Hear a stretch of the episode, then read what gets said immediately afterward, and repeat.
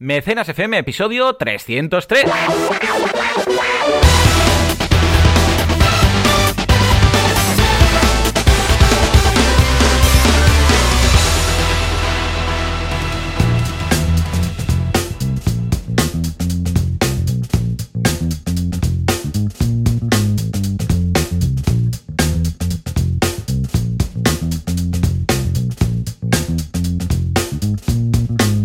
A todo el mundo y bienvenidos un día más, una jornada más, un sábado más a Mecenas FM, el programa, el podcast, el que hablamos de este fantástico mundo llamado que básicamente es micromecenazgo, financiación colectiva, llamadlo como queréis, esto es crowdfunding, señores, crowdfunding. Este podcast se llama Mecenas porque hemos pensado que esto lo sabe escribir todo el mundo, pero crowdfunding Madre mía de Dios, hermoso. Es de esas palabras como marketing, que mejor no traducirlas porque las variantes que tenemos en español son muy, muy largas, ¿eh? Y un poco casposillas. Financiación colectiva, micromecenazgo. Parece que estemos hablando de Mozart y sus mecenas. ¿Quién hace esto? Valentía Concia, experto en crowdfunding, el mejor del mundo y parte del extranjero de banaco.com, con V y dos Cs. Y servidor de ustedes, Joan Boluda, consultor de marketing online, director de la Academia de Cursos para Emprendedores boluda.com. Y si todo va bien, al otro, al otro lado del cable tenemos a Valentí, que, que, lo escuchamos de fondo, o sea que no creo que desaparezca ahora. Valentí, ¿qué tal? ¿Cómo va todo? Muy bien, con muchas ganas de esta charla. Porque sí, al final es una charla entre amigos y ya 303 programas, ¿eh? Qué locura, Madre qué locurón. Mía, 303, ¿eh? Qué guapo. Sí, sí. Y muy qué bien. guapo, y qué guapo. Y además me estoy motivado, muy motivado con la nueva era esta desde el 300. Sí, porque ¿verdad? los monográficos me están gustando mucho de, Sí, sí, de preparar los enfoques. Quedan muy interesantes los debates que tenemos. Y al final es lo importante también, ¿no? Tener herramientas, pero tener un contenido, bueno, que esté vivo, que esté vivo y que sea diferente cada semana. Y de valor, de mucho valor, claro que sí, Sí. es la idea. Por eso estamos haciendo estos monográficos, porque creemos que hey, es muy aplicable, especialmente en el ámbito del, um, del emprendimiento. Ah, nos dice Verónica, no, David nos da los buenos días y Verónica nos dice, ¿van a permitir audios en Telegram como en estéreo? Pues verás Mm. nuestras voces a estas horas, ni a locutores, ni a los locutores nos salvará, jeje. Ah, pues yo creo que, a ver, mandad una, ¿podéis mandar un audio? ¿Podéis hacer un attach de un audio? Yo creo que sí, ¿no? A ver, Mm. voy a probarlo yo. A ver. Eh, espera, que esto es. A ver, eh, estoy aquí haciendo pruebas en directo. A ver. Venga, va, vamos allá. Pa, pa, prueba, prueba. A ver, ahora lo suelto, ahora le doy al play. A ver, eh. Ah, pues sí, sí, sí, llega. ¿Tú has escuchado mi...? No, Mi- yo no lo he ah, escuchado, pero si le doy play, a ver, voy a darle A play ver, yo. Dale play, dale play. Sí. Tengo Sí, que darle play para escucharlo. Sí. Vale, vale. Pues, eh, eh, vosotros podéis mandar un audio o podéis levantar la mano para hablar. Levantad la mano. Alguien que levante la mano a ver si... Porque sé que ahora han añadido una opción en Telegram que podéis Mm. levantar la mano para hablar. Entonces, pero no lo he visto nunca. Sé que se puede, pero claro, yo no puedo levantar la mano porque yo ya estoy hablando, entonces no, Exacto. no sirve. Pero Yogano, David, Verónica, Esther, alguien puede- eh, dice, no, no se escucha tu audio. ¿De quién? Eh, Mm. no se escucha. ¿De quién? ¿De quién? No se escucha. ¿El de Valentín o el mío? Espera, voy a, voy a hacer otro. 1, 2, 3, 1, 2, 3, 1, 2, 3. A ver, lo he El de. Joan dice, no se escucha, David. Pues puede Pero- ser. ¿eh? A ver, yo, yo, yo, yo lo puedo escuchar, a ver. Yo lo puedo escuchar. No sé vosotros. Bueno, iremos haciendo pruebas durante el episodio de hoy. Sí, ¿eh? yo, yo lo he escuchado, antes- yo le he dado, yo le he lo he escuchado, pero yo Sí, ¿no? Yo también. Bueno, iremos haciendo Sí. pruebas. Esto es, es chulo, como estamos en Petit Comité. En todo Sí. caso, Valentí, esta semana, ¿cómo ha ido en casa a Concia? Pues bien, la verdad es que muy bien, un poco lo comentábamos, ha sido un mes bueno, porque mira, justamente estamos acabando mes, ¿no? Hoy. Bien. Y la verdad es que muy bien y con una parte importante de re mm, por así decirlo, Mm. de materiales. Porque Vale. en IEBS me han pedido volver a hacer la clase porque estoy en el máster de blockchain y fintech haciendo la introducción. Hablo de dos módulos de blockchain y fintech y un módulo de crowdfunding, lógicamente. Y claro, me han pedido volver a grabar todo, pero con la cámara, viéndome a mí. Porque Ah, antes había- vale. era solamente captura de pantalla. Y ha sido un curro, la verdad. Porque han sido dos bloques de mi time blocking enteros grabando. Y además me he puesto a grabar todo de golpe, ¿no? Bueno, ya Claro. sabes cómo somos, ¿no? Si lo tengo que hacer luego de golpe y ya está, ¿no? Claro. Y ha sido intenso, digamos, ¿no? Pero vaya, la semana muy bien, lo de siempre, un montón de consultorías. Me ha hecho mucha ilusión, que de Mm. hecho o- hoy hablaremos un poquito de ellos, eh, un proyecto que me ha contactado con la campaña activa, que Esto me ha parecido súper interesante y hice una consultoría y les encantó. ¿A cuántos días? ¿A cuántos días de haber empezado? Lleva más o menos la mitad de la campaña. Y... Uh, muy justo, pero se ¿eh? que quería este había- hombre. No, les había pasado que habían empezado muy fuerte, pero lo que siempre ocurre, la segunda tercera semana estaba la cosa más horizontal, ¿no? La curva de crecimiento. Y buscamos estrategias para, ¿A para qué la porcentaje, qué porcentaje estaban? Al 115% aproximadamente. Ah, O sea, bueno, que bien. vale, vale, y habían Sí, hecho sí. el 100 y todo. vale, Pero vale, te vale. das cuenta de que se aporta un montón de valor incluso en esos clientes también, ¿no? De decir, vamos a, a darle estrategias de, digamos, rebufo para que la campaña pille más fuerza. Claro. Y es súper interesante, es otro perfil de trabajo y la verdad es que es un reto y muy interesante. Y muy contento. Así que mira, incluso estoy igual. pensando en, Pues yo también. una landing, ¿no? Para este tipo de Ah, productos. pues mira, sí, sí, ¿eh? Sí. ¿no? De media campaña. Sí, sí, pues Sí, es, buena sí. idea. Como producto es, es interesante. Yo por mi parte también muy bien. Ahora preparando ya lo que será... Mira, hoy de hecho es 1 de mayo. O sea que de hecho hoy empieza oficialmente la operación verano. ¿eh? La operación bikini, la operación de ponernos todos ah, guapos para este verano en la playa, si nos dejan ir, pues mostrar el cuerpo que normalmente no tenemos, ¿vale? Exacto, Porque exacto. básicamente mis clientes, no, ahora en serio, ¿eh? Mayo, igual más de la mitad de las consultorías que hago son de operación verano. ¿Por qué? Porque tengo clientes de nutrición, ni clientes de dietistas, clientes de, mm, de fitness, clientes de tratamientos detox, bueno, todas estas cosas que es ahora. Porque mayo es el mes en el cual la gente empieza a hacer pues todo, todo lo necesario para poder lucir tipito en junio y julio, ¿no? Ah, ¿Por qué digo mayo? Porque junio ya, bueno, sobre todo julio y agosto, porque junio ya es demasiado tarde, bueno, Sí. es mayo y mitad, primera mitad de junio, ¿vale? Porque luego ya la gente o se va de vacaciones en julio o en agosto, pero claro, ya no tienes tiempo a hacer nada. Y si quieres perder 5 kilitos o quitarte un poco de tripa o hacer un tratamiento no sé qué, es normalmente durante el mes de mayo. Con lo que mm, va a ser un mes de mayo muy, muy veraniego, ¿eh? Yo es que bueno. voy como adelantado un poco, y esto me pasa mucho, ¿eh? Bueno, y a ti también, claro, Sí. porque las campañas las tienes que preparar con tiempo. Pero voy Total. adelantado unos meses, es como, recuerdo cuando mi mujer vendía telas, ahora ya no vende las telas, ahora hace los cursos, ¿no? Pero que iba siempre, éramos, eh, estamos en verano y está mirando las telas de Navidad. ¿Por qué? Porque claro, no, no puedes después decir, eh, sí, Sí, sí. mándame tres la semana antes de Navidad. No, no, no. La No. selección la tienes que hacer antes, pues entonces ellos hacen las- los pedidos a las fábricas, no sé qué, y va todo desfasado tranquilamente seis meses, ¿no? Y depende de cómo más. Y, y sí, sí, eh, bueno, notas el desfase y ahora yo estoy metido en pleno verano, como aquel que dice. Totalmente. Aparte de esto, pues nada, curso nuevo en boluda.com, en este caso, curso de Twitch, ¿eh? curso de Twitch de, de Champe, que se lo ha currado. Ah, hubo varias altas ese mismo día que lancé el curso de Twitch, porque había mucha gente interesada que estaba a la espera, ¿no? Cuando lo lanzara. Y es una red muy interesante a nivel de gamificación, eh, que para muchos perfiles de personas les puede encajar bien.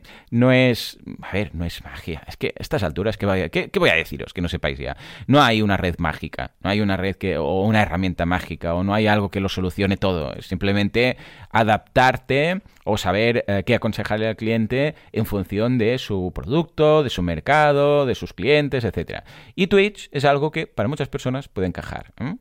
¿Y tú qué? ¿Qué, Totalmente. qué clases has lanzado? Sí, novedades, eh, roles de gestión para proyectos, es decir, las Sí. personas, recursos humanos que tenemos que tener gestionando un proyecto y los diferentes roles que ocupan. Hmm. Muy interesante la clase y ya la sexta, estamos en el ecuador de la clase de Alberto.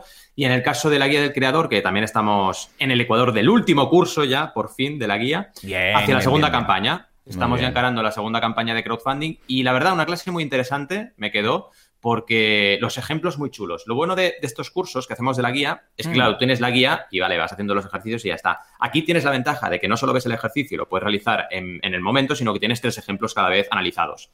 Y está muy bien porque son ejemplos súper actuales y tal, ¿no? Tendré que ir haciendo, refrescando este curso eh, cada dos, tres, cuatro años, pero está muy bien, porque claro, ves un poco las estrategias más novedosas, cómo se están haciendo las cosas. Y aquí era interesante ver proyectos de clientes que ya han hecho más de una campaña o que ya han hecho incluso hasta cinco, seis o siete campañas de crowdfunding. Qué guay. y este tipo guay. de clientes es muy, muy interesante. Y también pensar mucho qué estrategias usar entre la primera y la segunda, ¿no? Que es un momento de impasse muy, muy importante para toda estrategia de crowdfunding, vaya. Muy bien. Así que dos cursos guay. interesantes que os recomiendo que echéis un vistazo, por supuesto. Claro que sí, siempre es recomendable banaco.com. Pues escucha, Valentín, el otro día estaba hablando, no sé, me entrevistaron no sé dónde, no me acuerdo. Y me di cuenta que todos los podcasts que hago, aparte del mío, son co- es con hombres. Y, y Sí, es verdad. hostia, no tengo ¿Qué está ningún podcast con, con una mujer, ¿no? Y lo- se lo comentaba a mi mujer, dije, mira, lo que pasa es que a ver de dónde saco yo tiempo. Y, y dice, pues mira, si quieres, hacemos uno juntos. Y ahora estoy buscando primero enfoque, luego nombre y luego tiempo para hacer esto. Pero me haría ilusión, porque ¿sabes qué pasa? Que los viernes, ah, cuando hacía Twitch, es que ahora me ha venido a la cabeza porque comentabas lo de Twitch.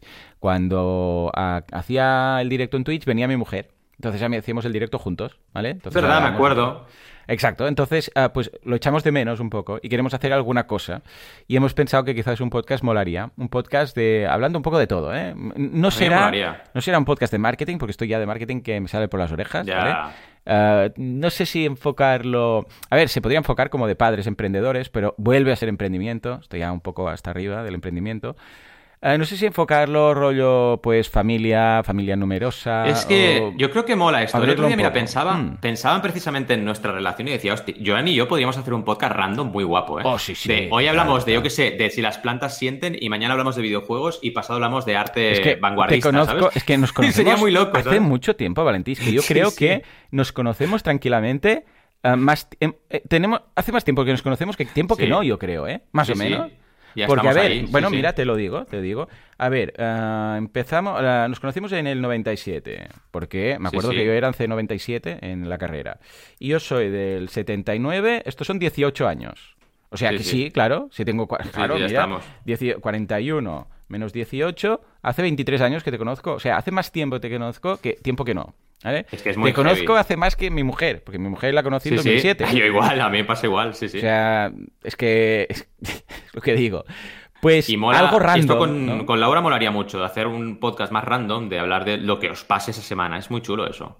Pues sí, sí, no sé, no sé Mm. si enfocarlo a los niños. Dice, por cierto, Verónica dice, para escuchar los audios hay que salir del directo. Vale, claro, claro. Ah, Normal. vale. Claro, porque si no se debe mezclar todo.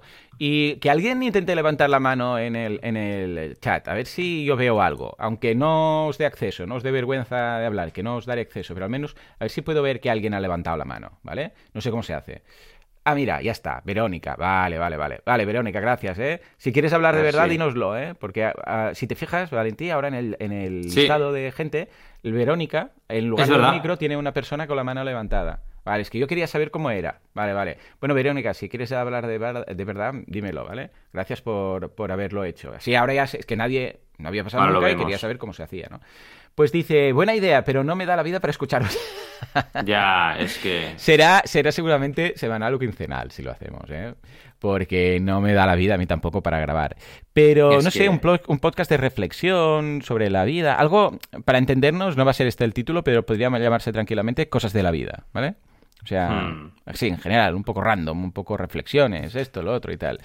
Ah, pero un podcast casi casi que hecho pa- a medida para nosotros dos, ¿eh? Un podcast que no creo que tenga audiencia, porque será un podcast enfocado a, mira, pasar un rato juntos charlando como hacíamos los viernes, que quieras que no, pues mola, ¿sabes? Ya os diré, ya os diré si lo hacemos. En todo caso, venga, nos vamos al fantástico mundo de las noticias de crowdfunding, porque a pesar de la pandemia, a pesar de los cursos, a pesar de los clientes y de lo que to- todo tenemos que hacer, ojo porque esto no para. Nos vamos a los titulares.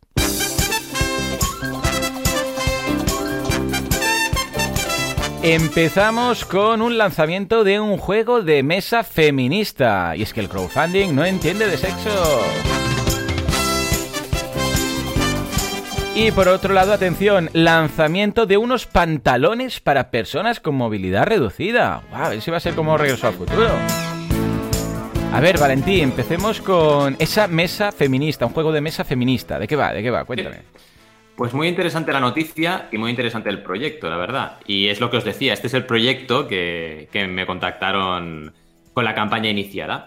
Y es interesante esta noticia porque es de consola y tablero, que diréis, bueno, ¿esto qué es? Pues básicamente es un blog sobre videojuegos y juegos de mesa. Y tiene Ah, vale. incluso este blog una comunidad dentro de Berkami. Acordaos que Berkami tiene como páginas Sí, dentro cierto. de ella misma donde tienes comunidades que destacan proyectos. Pues fijaos lo interesante de esto. El proyecto está en Kickstarter, pero igualmente una comunidad de jugones, por así llamarles, española, pues ha, ha destacado el proyecto. Y esto es súper interesante. Tenéis, por ejemplo, a vuestra disposición en Berkami un montonazo de comunidades en la parte de páginas que os pueden ayudar a lanzar y, mejorar vuestro, vuestro lanzamiento cuando ya esté la campaña activa. Y es lo que les ha pasado en este caso. Mm. Hablan de este proyecto que se llama We Can Play y es interesante porque el, artículo era antes de lanzar la campaña. Que esto está muy bien. En mm, pre-campaña, hacer este tipo de estrategias funciona muy bien. Y nos explican un poco de qué va el juego, que es interesantísimo también porque, claro, como es un blog tan especializado, pues te hablan de cómo se juega, del número de jugadores que se puede jugar, son 2-5,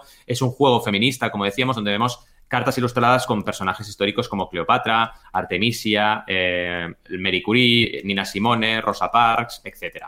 Y lo que vamos viendo es verdaderamente, pues vas viendo en un timeline eh, y tienes que ir ordenando en esta timeline, pues crear una línea cronológica, digamos, con estas creadoras o estas personalidades históricas que han ido cambiando la historia durante tantos y tantos años. Y está muy bien porque, claro, a medida que vas jugando, que es un juego al final de como un memo, por así decirlo, para recordar, vale, pues estás a la vez aprendiendo historia y aprendiendo la cantidad de personajes que se quitan de los libros de historia, porque es muy triste, que por ser mujeres, pues no están, o no están reconocidas lo suficiente, o no se les da pues el bombo que deberían darles porque claro, luego te pones a investigar y descubres, yo qué sé, eh, que esta, que al final la primera persona que hizo tal cosa fue una mujer y dices, ¿cómo? Pero si aquí no me habían hablado de esta persona y es tan importante la historia, ¿no?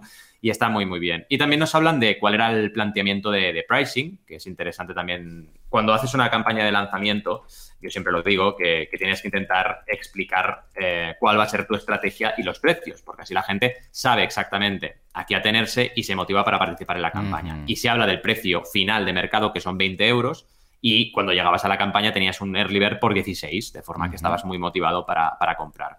Así que interesante el juego, interesante la campaña e interesante lo que decíamos de combinar comunidades y detectar comunidades afines a tu proyecto. Correcto, sí, sí. Lo que sea tomar prestadas comunidades siempre es algo interesante. Lo hemos visto con Edgar Allan Poe, lo hemos visto con la Dibuteca o la Dibupedia o la, bueno, todas las versiones que han hecho.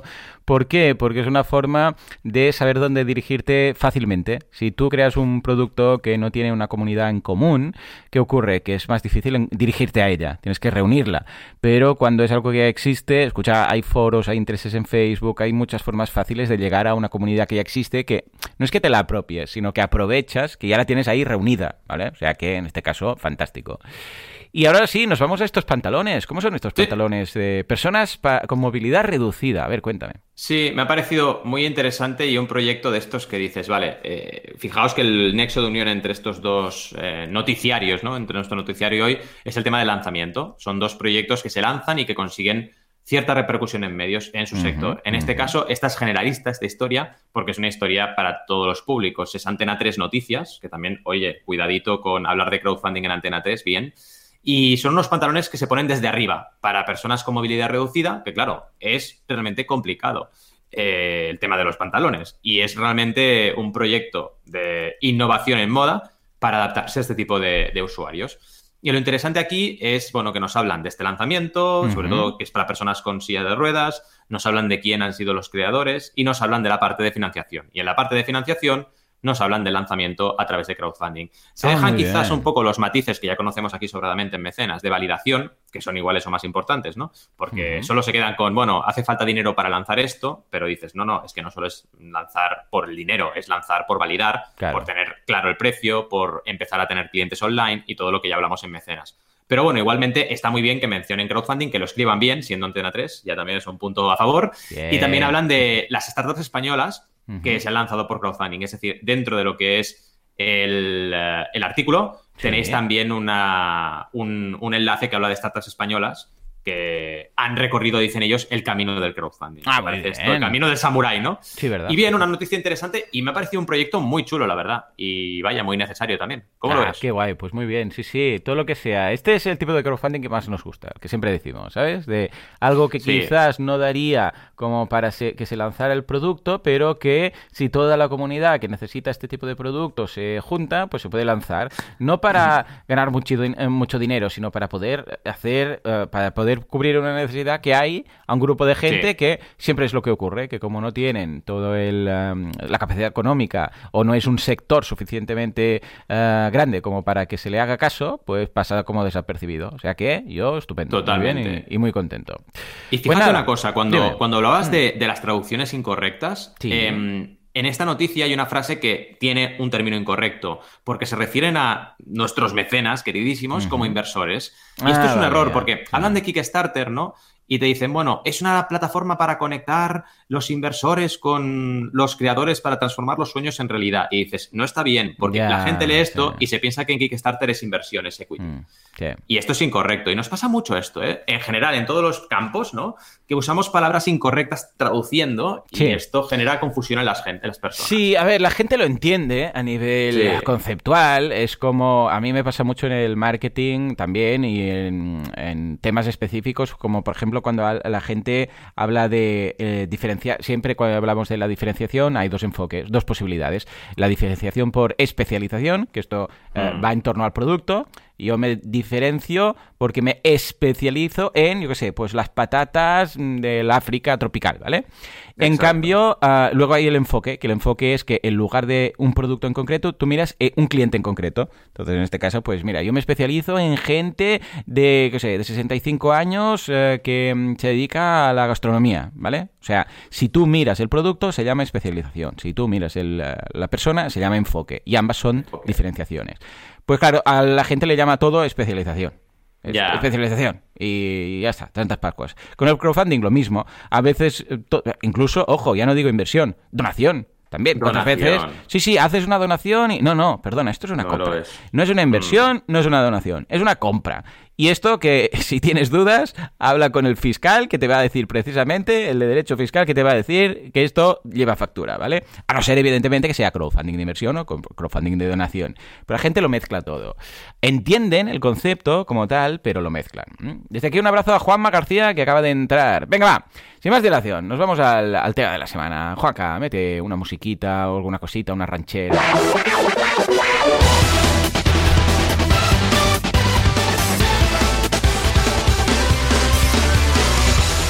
Yeah, Mecenas FM Megaman. Venga, va, cuéntame. eh, hoy vamos a hablar de estrategias de lanzamiento. Que claro, Correcto. tanto en el marketing online como en el crowdfunding es lo mismo. Yo siempre he dicho que una campaña de crowdfunding es como lanzar un, un proyecto. Igual, igual.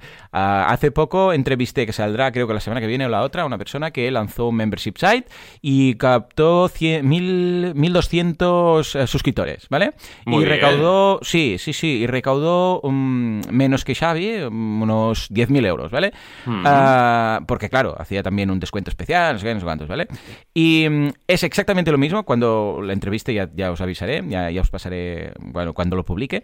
Y la campaña que hizo y la preparación era exactamente lo mismo que se hizo en el caso de Xavi Lasal con la Escuela de Mm. Música, que también eh, hizo pues una pre-campaña, la comunicación, todo. Lo que Sí, pasa sí. es que se puede lanzar vía crowdfunding, pero se puede lanzar en casita, ¿no? Pero en todo caso, el lanzamiento no es, venga, va, voy y lo lanzo, sino que hay varias estrategias, hay preparación, un día podríamos hablar del prelanzamiento tranquilamente, pero, pero, cuando dices, hey, ya podéis ir, en este caso, a la plataforma, o en el caso que lo hagas en casita, pues en casita, que debíamos considerar para no hacerlo simplemente así, sin ton ni son, sino de una forma pensada, de una Ordenada forma reflexionada. Entonces, Sí. ¿qué, qué estrategias tenemos? Venga. Es que esto que comentas es muy importante, ¿eh? Porque tú puedes hacer las cosas a fuerza bruta, digo yo, ¿no? Es decir, si tienes comunidad y Ah, sí, sí, realmente, digamos, eh, vas preparando el lanzamiento, hombre, muy mal lo tienes que hacer para que la cosa pues no llegues al 100, 110. Pero entre eso y plantear una propuesta de valor que te ayude a mejorar tu proyecto, hay un abismo. Y también, otra cosa importante, prepararte para multiplicar resultados, no solamente quedarte en el 110, quedarte en el 200, 300, también depende de cómo hagas las cosas en los primeros minutos de campaña. Y relacionado con eso están las estrategias de lanzamiento que hablamos hoy, ¿no? Eh, las primeras opciones que vamos a lanzar son tres opciones, tres estrategias. La primera sería, oye, vamos a hacer algunas recompensas limitadas en el tiempo. Vale. ¿Por qué no centramos en recompensas? Hombre, porque cuando hablamos en- de lanzamiento de proyectos, siempre Claro. hablamos de crowdfunding de recompensa. Y porque la clave, la piedra angular siempre, es el gancho que tú le das a la gente. Hay que pensar Claro. siempre una cosa que es, vale, si yo lanzo mi proyecto, ¿qué motivo tiene la gente para irme a campaña de crowdfunding y contribuir en esa campaña y no esperarse después? Esta Ahí es la pregunta clave. está, sí. Porque la tendencia natural del ser humano es esperarse. Los early adopters, que conocemos muy bien en marketing, no son todo tu público, es una Ujú. parte de tu público. Entonces Claro. tienes que pensar en ese early adopter y motivarle. Una opción, y esto está viéndose mucho en las plataformas, y la gente, como la herramienta está, la usa, y a veces no es adecuado, cuidado con esto, es el límite temporal.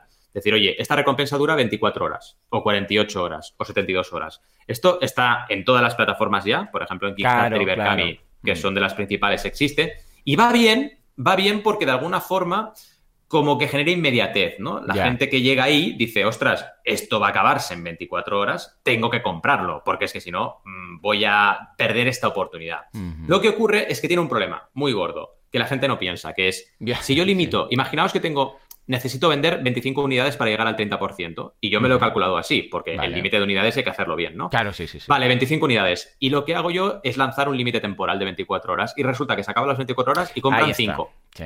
Aquí está el problema, ¿no? Quedarte sin el caramelo hmm. eh, y luego tener que hacer parches, que ya no nos gustan los parches, ¿no? De, bueno, ahora creo otra recompensa, pero un euro más caro, pero que dices, bueno, ya se empieza a liar, ¿no? Ese es el problema. Entonces, tienes que ponderar muy bien el volumen, la potencia de tu comunidad, porque si la potencia de tu comunidad es alto, entonces es muy conveniente poner un límite temporal, debido a que se va a agotar seguro, o prácticamente seguro, y esto te fomenta todavía más la fuerza de la campaña y la fuerza del gancho, porque a la gente le dices, oye, que no, ¿eh? que si te, equivocas y hoy no estás ahí, pues ya está, lo pierdes. Y es una recompensa interesante. Y luego podemos entrar a hablar, que podríamos hacer, esto ya lo haremos en otro episodio, porque hablar de ideas de recompensas o planteamientos, porque esto puede ser larguísimo, pero claro, ¿qué ofreces de gancho? Porque una opción es ofrecer, y esto lo veremos luego, un precio bajo, pero hay otras alternativas, ¿vale? Pero ahora de momento, quedémonos con, con las estrategias, que la primera sería esta. La segunda es limitar algunas en unidades, que esta es la clásica, ¿eh? Los típicos early birds. Es, oye, tengo un precio a 19, luego a 25 y luego a 30.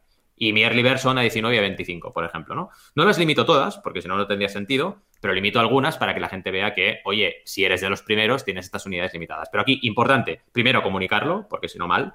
Las únicas primeras 100 a este precio, luego valdrá más caro. Segundo, poner el precio de mercado que tienes previsto para que la gente pueda valorar el descuento, porque si no, ¿cómo lo van a valorar? Y tercero, y esto es una cosa que mucha gente se, se, conflictúa con el tema, ponerlas todas en la campaña. Es decir, no solo poner la bird y el resto, irlas creando a medida que la campaña avanza, que lo puedes hacer, sino ponerlas todas para que sea muy evidente el descuento. Que luego hay gente que se despista y en lugar de comprarte la más barata te compra la del medio o la más cara. Bueno, o se despista o lo hace porque quiere, porque quiere contribuir más dinero, porque le gusta mucho el proyecto. No pasa nada, estamos en un mundo libre y puedes hacer lo que quieras. Esta recompensa, esta estrategia es la que más me gusta a mí porque controlas muy bien el número de unidades que necesitas para cada hito y de forma de esta forma, pues oye, sabes que si son 100, tienes que agotar las 100 y no hay posibilidad de error. Tienes 7 días para agotar esas 100 y llegar al 30% o al 100%. Y es muy controlable. Ahora bien, lo que decíamos, ¿eh? para clientes de gran volumen, que yo ya tengo, que tienen un volumen de comunidad fuerte, pues igual está muy chulo poder limitar temporalmente también. Y es otra manera de motivar los lanzamientos. Y la tercera sería, oye, ¿por qué no todo limitado?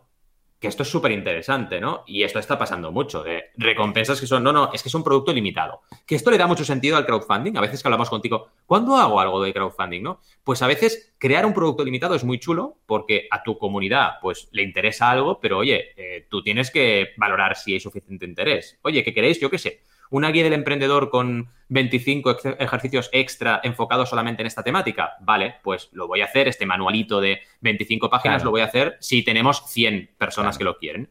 Y hago un producto súper limitado, súper premium y consigo un engagement muy bestia con esta comunidad. O, por ejemplo, imagínate monetizar una pequeña comunidad de un podcast eh, eh, como estamos haciendo, pues oye, eh, un pequeño grupo, el grupo más cercano, que está pagando para tener interacción, para decidir temas, para lo que sea, un estilo Patreon, pero solo limitarlo a 100 personas. Sería otra manera de plantearlo.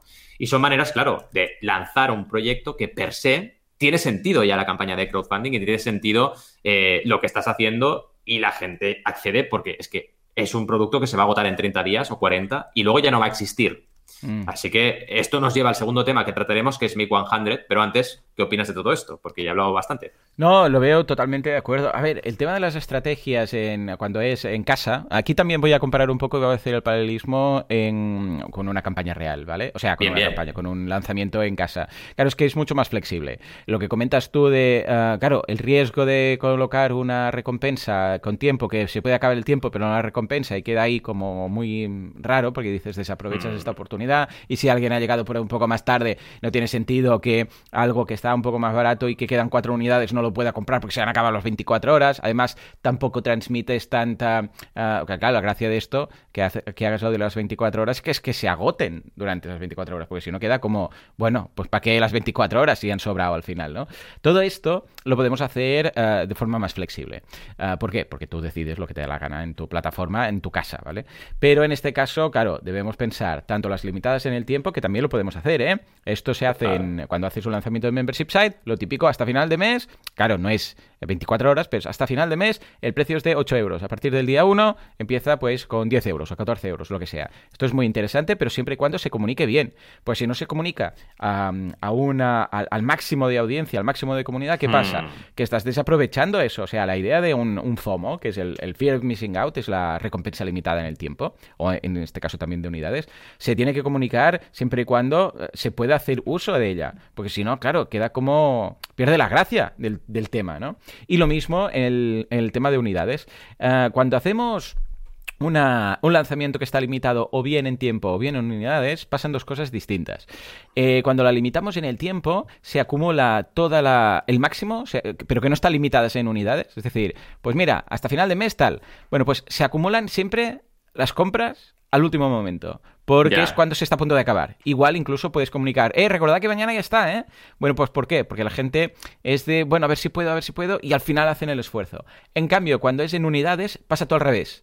Uh, se utiliza en, al momento. ¿Por qué? Porque claro, cuando tú sabes que hay, por ejemplo, los 10 primeros van a tener esto, de repente la gente se anima muchísimo a decir, hey, pues voy antes que me quiten el sitio, que me quiten este FOMO, es más, más automático. Esto también ocurre con los cupones. Eh, cuando hay un cupón y lanzas un producto, y dices, este cupón caduca el día 31. Vale, verás que las, el máximo de compras se acumulan ahí, el día 31. En cambio, si dices, este cupón no caduca, pero solo hay 10, los 10 primeros, yeah. verás que se gastan al momento, ¿vale? Entonces, esto está bien, ambas están bien, ¿eh? Yo siempre recomiendo colocar una de dos. La mezcla de las dos, bueno, en algunos casos sí, en algunos casos no, pero um, vale la pena, eso sí, comunicarlo con mucho tiempo, decirlo. O sea, que no sea el momento, sino decir, ojo que va a haber unas recompensas que van a estar limitadas a tal, ojo que va a haber, y de ahí la importancia de tener una comunidad previa al lanzamiento para hablarlo con ellos y poder decir, hey, venga, ¿qué os parece? Un early bird de, tal, de tanto, uh, habrá tantos, la gente ya estará, alta, estará pendiente del lanzamiento, ¿vale? Con lo que es muy sí. importante limitar esto uh, en función, o establecer esto en función de lo que quieres. Si quieres un Big Bang, por ejemplo, mucho mejor una recompensa li limitada en unidades, porque la gente sabe, y esto pasó con la. Bueno, los early birds de toda la vida son esto. Es consigo matemáticamente ese 30% solamente con los early birds y boom, ya tengo ahí. Y si consigues Big Bang, mejor, ¿no? Y las delimitadas en el tiempo, a ver. Si tú dices 24 horas, vale, pero si dices en una campaña de crowdfunding hasta fin de mes, bueno, o 15 días, se diluce un poco ese efecto. Y lo de todas las recompensas limitadas lo veo bien para ir captando el, tema del excedente del consumidor poco a poco, cada recompensa, que tenga su, su límite, a no ser, evidentemente, que sea un producto digital, entonces pues no tiene sentido una recompensa limitada. Pero aparte de esto, coincidimos tanto en crowdfunding como en proyectos de emprendimiento. Totalmente. Seguimos, porque tenemos otra temática interesantísima, mm. que es lo que os decía de Make 100. Es decir, sí. esta convocatoria es otra de esas convocatorias que le dan sentido al crowdfunding. Hay muchas ah, cosas guay, que le dan guay. sentido, ¿no? Pero esta convocatoria es una de tantas. Eh, la realiza Kickstarter cada año, así que si os interesa, eh, iros preparando porque deberéis tener la convocatoria hacia noviembre-diciembre para estrenar proyecto en enero. Y básicamente es una convocatoria que te anima a hacer 100 unidades eh, limitadas de algo hay dos opciones. O bien haces un proyecto que son 100 unidades y punto, o bien haces un proyecto normal, pero tienes una recompensa que solo hay 100 unidades de algo, que vale. es más fácil vale. para todo el mundo. Y claro, lo bueno de esta convocatoria es que potencia, digamos, el factor eh, limitado uh -huh. que va acotado temporalmente. Es decir, tú tienes una campaña de 30 40 días, si haces un producto que encima solo puedes comprar en ese límite temporal, vuelve a ser lo mismo que yeah. las recompensas limitadas yeah. en tiempo, que la gente va a correr para pillarlo, uh -huh. eh, siempre y cuando le interese. Entonces, yo aquí recomiendo sobre todo que te debas a tu comunidad. Estas, este tipo de proyecto son para dos cosas, o para probar, para decir, oye, tengo ganas de probar algo nuevo, pero lo voy a hacer en, en petit comité a ver qué ocurre, o bien para, digamos, una parte muy importante de tu fandom, de tu sí. comunidad, que quiere algo eh, porque sí, porque realmente lo, lo, lo, desea, pero es una parte, digamos, eh, la parte que tienes más engagement. Ejemplos. se han creado, por ejemplo, desde stickers edición limitada personalizados, por poner un ejemplo, a, por ejemplo, eh, unos retratos que se realiza con... Eh, es que ahora es el vinilo, ¿no? El vinilo de lo que hay dentro de los cassettes, la cinta del cassette. Pues con esa cinta del cassette se hacían retratos en plan reciclado. Y es un proyecto muy chulo que era de Make 100 y, y funcionó muy, muy bien. Otra cosa que se suele hacer mucho son reissues, reediciones de números uno de cómics. se hace un oh, montón esto. Decir, oye, solo voy a hacer 100 unidades de este cómic y es el número uno. Pues si lo quieres, lo vas a tener que pillar ahora. Y claro, la gente que es eh, seguidora de esa serie y que no ha podido tener el número uno, pues corre para pillarlo. Tiene toda la lógica del mundo. Pero es lo que os decía, tenéis que pensar muy bien eh, qué tipo de proyecto encaja. Pero si encaja, es súper potente. Más ejemplos interesantes, pues, por ejemplo, tenemos el eh, tema de, de, por ejemplo, crear una caligrafía china Mm. con, pintura, ¿vale? y lo que hace es 100 piezas haciendo el alfabeto, ¿vale? Chino, con diferentes, digamos, con tonalidades, etcétera, pero son piezas únicas. O sea, esto para arte funciona muy bien también. Si tú eres un artista y tienes la posibilidad de crear piezas únicas que no vas a volver a repetir, pues es genial Make 100, porque te permite precisamente entregarlas en un tiempo limitado y fomentar la venta. Y es potente porque no olvidemos que lo que estás consiguiendo así es un push muy bestia a tu proyecto, que es que en 30 o 40 días has facturado una barbaridad porque lo vendes todo súper rápido. Hmm. Y es mucho más inteligente hacer eso que decir, bueno, lo voy vendiendo poco a poco y tarda a lo mejor un año en vender 100 piezas. Lo vendes todo de golpe y esto se puede hacer hoy en día. Así que son estrategias que se, digamos, eh, conjugan con lo que hemos visto anteriormente, son combinables, pero es como un enfoque muy temporal y muy limitado para que la gente eh, participe. Para innovación también va bien. ¿eh? Yo, por ejemplo, compré en Make 100 una bolsa que se llamaba la Envelope Bag, que era, te venía un sobre y ese sobre se convertía en una bolsa para ir a la compra. Ah, vale, vale, y era muy chulo porque tú recibías el, sobre y la lo desplegabas y era una bolsa para la compra. Y bueno, fue una edición limitada. Solamente hay 100 unidades de eso y quien lo tiene, lo tiene, y quien no lo tiene, pues no lo tiene. Y punto. Esto es muy chulo para la gente que tiene diseñadores, eh, tiene contacto con diseñadores o tiene una empresa de diseño o es diseñador, por supuesto. ¿Cómo lo ves? Es chulo, ¿no? Esto. Sí, muy bien, muy interesante. Y además, a ver, tenemos que pensar que en el caso de eh, las eh, plataformas, en muchas ocasiones deberíamos buscar o deberíamos pensar a largo plazo eh, la propia difusión de la plataforma, que es algo que esto sí que no lo tenemos en un lanzamiento mm. propio. Porque la plataforma, claro, si se curra un newsletter, esto es lo que siempre hablábamos de lo que va más allá de ser una pura pasarela de pago de la plataforma. Si la plataforma se curra un newsletter, un make de estos, un, yo que sé, un canal que luego lo da a conocer porque va a un programa de radio, no sé qué, porque que tiene un acuerdo con, creo que es Berkami, con VilaWeb, que tienen un, un canal que puntualmente pues se publica en tal periódico, o alguna campaña de radio también, mm. algún acuerdo con alguna radio tal. Todo esto es ideal, ¿por qué? Porque esto sí que va más allá de, de la propia plataforma de crowdfunding, que simplemente lo que, los que te gestionan los cobros, ¿no?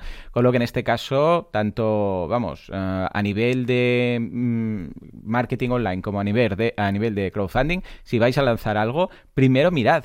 Mirad, igual hay una convocatoria, igual hay... Ah, ¿Cómo se llama el festival este de cine que se hace siempre que va a Percami? El que después vemos los cortos. El de cine. Yo, bueno, yo sé el Sundance, el Sundance de Estados Unidos no, y no, no, participa. No, no, lo que. No, no, no, perdón, Kickstarter, Berkami, Berkami.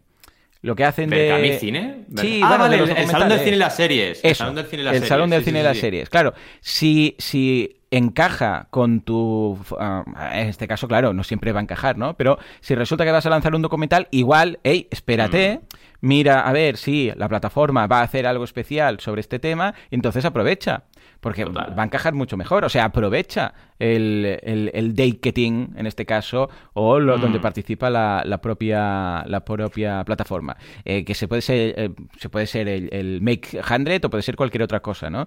Con lo que realmente miremos a ver cada plataforma qué es lo que tiene. Eh, por ejemplo, la gente de Hausers tiene una sección solamente para temas de sostenibilidad y para mm, proyectos de todo lo que está relacionado con el tema de la inmobiliaria, pero sostenibles, verdes y tal. Busquemos este tipo de cosas porque aquí es donde podemos mm, destacar más que simplemente una campaña, pues es el 3 de mayo, por decir algo. O sea que totalmente de acuerdo. Sí, sí. Vamos un poquito a la recta final, ¿vale? Porque ahora Venga. nos viene estrategia de early birding, ¿vale? Que son, oye, vale, lanzamos, perfecto. ¿Qué opciones tenemos? Lo que os adelantaba antes. Una opción sería bajar precios, o sea, tú limitas, pero ¿qué limitas, no? Claro. Pues limitas que el precio del producto es más bajo. Este es el clásico, el que todo el mundo conoce, ¿no? Pero luego puedes trabajar con exclusividad. Tú imagínate que creas un producto que solamente en esa tirada, solamente va a haber ciertas unidades, pero luego habrá el producto normal. Esto ocurrió, por ejemplo, con Ouya, la videoconsola. Ah, hombre, que se lanzó sí, hace sí, años, sí. en 2013. Tenías la versión normal, que era plata, y una versión cromada en negro. Entonces, tú si querías la color negro, solo podías obtenerla en unidades limitadas durante la campaña. Y ahora mismo, las Ouya que quedan en el mercado, pues claro, las de color negro son poquísimas. Y el resto son todas plata. Pues claro, esto también es una forma Claro. de motivar a la gente, ¿no? Y la última sería entregar antes, que es, vale, la gente que participe antes lo recibe antes. Vale. Esto va bien para productos, digamos, eh, bueno, que la gente tiene ganas de probar antes, para software, por ejemplo, videojuegos, funciona muy bien, incluso también para juegos de mesa, porque yo qué sé, si tienes, por ejemplo, un mercado donde hay bastante influencer en juegos de mesa, hay mucha gente que hace review, si tú les dejas que puedan obtenerlo a lo mejor tres Claro. meses antes que el resto, Sí. pues están motivados a comprarte y encima te van a hacer una mención, etcétera. Así que son estrategias que funcionan muy, muy bien. Y pensad en el tema de exclusividad también, pensad en productos que, bueno, sean sorprendentes y diferentes al resto. Por ejemplo, ahora recuerdo, no sé si hemos hablado nunca de ella, pero bueno, la campaña de Grease Coat, que era un abrigo que un abrigo que te transformabas en oso. Que Ah, luego no, no. sacaron un abrigo que te transformabas en, No lo había visto esto. en unicornio. Es como un abrigo, como un típico eh, albornoz, pero en forma de oso, en forma de unicornio. ¿no? Vale. Claro, son productos que son muy frikis, pero hay un público para ese tipo de productos. Y claro, por ejemplo, dentro de eso, imagínate pues que haces una exclusividad y tienes el mismo abrigo, pero en color gris en lugar de un color marrón, pues habrá gente que lo va a comprar porque ya quiere esa edición limitada ¿no? del producto. Y son al final tres maneras de, de motivar. Eh, son las tres, los tres grupos, ¿no? Recordemos, o bajas precios, o lo haces exclusivo, o lo entregas antes. Serían las estrategias de birding. A partir de ahí, la creatividad al poder. Sobre todo en la parte de exclusividad, pues Ajá. podéis crear lo que podáis a nivel, Vale. eso es importante, a nivel de costes, es decir, controlad muy bien si esas 100 unidades que vais a crear especiales os aumentan mucho los costes, porque hay que controlarlo, pero si es algo que realmente podéis hacer y que fomenta la participación, es muy interesante que enfoquéis este límite de recompensas en vuestro lanzamiento con este tipo de contenido. ¿Cómo lo ves? Pues totalmente de acuerdo, sí, sí. O sea, pensemos que la estrategia de early birding, eh, bueno, que hay, podríamos dedicar un programa solamente a esto. Una de las cosas que más eh, funciona es lo que decimos siempre de la captación del, ah, del excedente al consumidor y del precio de reserva.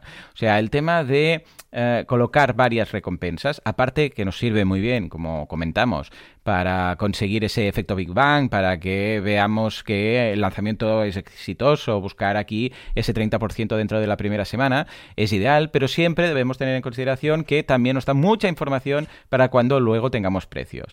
En este, eh, o sea, tengamos que establecer los precios comerciales. Ojo, siempre y cuando luego queramos vender este producto o queramos seguir con el negocio. Con lo que, es lo que siempre decimos, si tenemos un precio de 5, de 10, de 15, de 20 y vemos que hay un punto en el cual entre 15 y 20 o entre 10 y 15, ahí ya empieza a frenar el tema, lo podemos Mm. reconducir, podemos añadir otra recompensa de siete y medio que tenga no sé qué, o sea, parchear, podemos hacer muchas cosas, pero hemos tenido información, que es lo que luego nos servirá para saber cuál debería ser el precio ah, o cuál podría ser el precio de reserva del consumidor, en este caso, para el producto o el servicio que ofrecemos, ¿vale? Sí, En cuanto a las estrategias, eh, totalmente, lo que dices tú, de early birding. Primero, bajar precios, es, es clave. Mm, O, a ver, hay otra opción también interesante, que es la que tú comentas, de exclusividad, pero el tema de los precios quizás es lo más simple. ¿Por qué? Porque exclusividad suele requerir crear otro tipo de recompensa, otro stock, un especial. Por ejemplo, Exacto. algo que hicimos nosotros eh, con los early birds, que aparte, bueno, a ver, el, el precio era un euro más barato, o sea que realmente marcamos la diferencia, creo recordar, creo que era 24 o 25, pero básicamente porque así luego veíamos los precios y las recompensas, las recompensas no se liaban y quedaban ordenadas, ¿vale? Pero, pero era fir- la firma, ¿vale? Entonces Mm. es algo exclusivo. Vale, se puede ir por ahí. Pero si es algo que requiere tener stocks y referencias distintas, porque la exclusiva, este early bird, claro, un early bird, un producto exclusivo, eso quiere, quiere decir que tienes que pedir a fábrica algo especial, no sé qué. Ah, bueno, pues en este caso la exclusividad juega muy bien. Lo de ja- bajar precios es lo más fácil, ¿eh? Esto recuerdo que Molina siempre nos lo decía, ¿te acuerdas? Sí. El- Sí, ah, ¿cómo sí, llama? sí. No sé qué, Molina, Andreu, no, a Carlos, ah, no me acuerdo. Bueno, Molina Oye, siempre- ponía... es que siempre era el Molina, ¿no? Molina, Siempre el sí. Molina. Se ponía los, los, la- las tizas en la boca y hacía de Oh, morsa. ¡Qué grande! Hacía de morsa. Sí, sí, sí, Y decía, lo más fácil es tocar precios. Más fácil. Sí. No tienes que tocar stocks, no tienes que pedir nada de producción, no tienes que tocar etiquetas, no tienes Sí, que pedir sí. nada de marketing. Precios. Cambias el precio y ya está. Y te puede salir Pero muy ojo, bien. ¿eh? pero ojo, claro, ojo, sí, sí. Y la otra que también comentas tú, siempre y cuando se pueda asegurar. Yo esta no juego tanto con esta o no me gustaría tanto. ¿Por qué? Porque lo de entregar antes... em, Mm. luego pasan cosas. Tú puedes Es bajar precios y lo ¿eh? cumples. Pero si Mm. ya no sabes, eh, por muy bien que lo te... Ojo, o los otros, o, o pones la entrega dentro de cinco años y los otros dentro de seis, o, Sí. pa- para asegurar, o por muy bien que lo calcules, luego te viene una pandemia mundial, alguien se pone enfermo, la fábrica Sí. arde, ah, yo qué sé, mm, vienen los zombies, ¿vale? Siempre hay algo con lo que si yo ya no soy de mm, asegurar un día concreto, yo cuando lancé la guía del emprendedor lo pasé fatal, porque claro, tenía que llegar que- antes del día de- del libro, antes de San Jordi. Entonces, claro, teníamos como una fecha relativamente importante ahí que cumplir, ¿no? Con Sí, lo sí. que yo lo de entregar antes, o lo tienes muy, muy afinado ya, o yo iría a tocar precios, y, o 100%. una exclusividad, rollo firma y tal. Porque está muy bien la estrategia, pero que salga mal es, es fatal. O sea, en el momento Hay un en el riesgo. cual- Pensad que ¿Eh? yo siempre le digo a la gente, cuando me dicen una fecha, me dicen noviembre, digo, pon enero. Sí. Enero, ¿eh? O sea, me, Sí, me- sí, sí, sí, meto sí, dos meses igual. de margen. Sí. Y la gente me dice, ¿pero cómo yo? Hazme caso, mete dos meses como mínimo, ¿eh? No pasa nada. Digo, si luego entregas en diciembre, la gente te va a aplaudir. O en noviembre, la gente te va a aplaudir. Pero como digas enero y entregues en febrero o marzo, ya verás, te van a llover las críticas y, y con razón, porque estamos acostumbrados a la inmediatez. Ya el crowdfunding es de entrega dilatada en el tiempo, si Claro. encima te retrasas, es un tema de expectativas al final, ¿eh? Si a la gente le dices A y luego es A más 2, pues se, se, agobian y es normal. Totalmente, de acuerdo. O sea que eh, consideremos siempre que vamos a hacer una de estas campañas que luego, que no nos flipemos, no nos emocionemos y que luego no lo podamos cumplir, ¿eh? Exacto. Muy bien, hey, pues Bueno, estupendas estas sí. estrategias. Yo creo que ah, vamos a vamos a ayudar a más de un mecenas a plantearlo, porque cuando planteas, ¿sabes qué pasa? Que en muchas ocasiones te planteas ah, una campaña de crowdfunding y vas por inercia. Un poco es, Mm. vale, Early Bird, sí, vale, ponemos un poco más barato. eh, Bueno, ojo, Ya está, que hay más cuidado. opciones, pensemos. ¿Has hecho cálculos? ¿Has hecho el margen? ¿Sabes esto? O campaña, venga, la lanzamos ya. Bueno, espera. ¿Dónde, ¿En qué? ¿La vamos a lanzar aquí? Vale. ¿De qué va? Esto, vale. ¿Cuándo hay el Festival de Cine, las series, no sé qué? Ah, pues igual sí que lo puedo hacer aquí. O igual sí que puedo hacerlo con no sé qué. O igual esta empresa o esta plataforma Mm. colabora aquí de forma que no sé qué, no sé cuántos. Claro, todo esto deberíamos tenerlo también en contexto y no tirar por inercia. Porque es lo que ocurre, ¿eh? Normalmente la gente hace lo que la gente ve. ¿Vale? Entonces, ¿qué Sí, es Que verdad ven, eso, ¿eh? Han hecho esto. He visto tal igual. y lo hago. Ya, Sí, sí, sí. problema, que igual el que lo ha hecho, lo ha hecho pensando en su producto, en su mercado, en Mm. su precio, en su perfil de cliente, en su situación, etcétera. Claro, no vale simplemente, ah, mira, esto es lo Sí, que hace sí. la gente. Porque entonces todos hacemos lo mismo y el problema, si todos hacemos lo mismo, es que luego no hay quien nos diferencie de otros. Con lo que... eh, Pensemos por qué y si hay otra forma. Y si vemos que hay otra forma o alguna posibilidad que nos puede dar un agregado a lo que nos eh, ofrece la plataforma simplemente no, pues de pago, eh, pues hagámoslo. O sea que muy bien. Bueno, Valentín, pues un programa muy cuco. Sí. Muchas gracias a todos los que habéis estado aquí en el directo. Tenemos por aquí, a ver, cuánta gente. Un Tenemos a, a Yogano, a Verónica, a Alejandro, a Juanma y a Esther. Muchas gracias por haber pasado por aquí. Ya sabéis que estamos todos los sábados, más o menos, a las. ¿Qué? ¿Ocho? Más o menos, Valentín? Sí, Mm. siete y media. Sí, ocho, sobre las. 8, sí, a veces un poco antes, pero sí, sí. Sí, pues depende un poco del pre-podcast que hacemos antes, pero normalmente sobre las 8 estamos aquí. Vamos a programar el chat también para la semana que viene. Sí, Señores, como siempre, muchas gracias por todo, por vuestras valoraciones de 5 estrellas en iTunes, por estar ahí al otro lado, suscribiros a Spotify, también en iVoox, porque sin vosotros esto no sería lo que es. Esto simplemente no sería. Nos escuchamos dentro de una semana, dentro de 7 días. Hasta entonces, Adiós. adiós.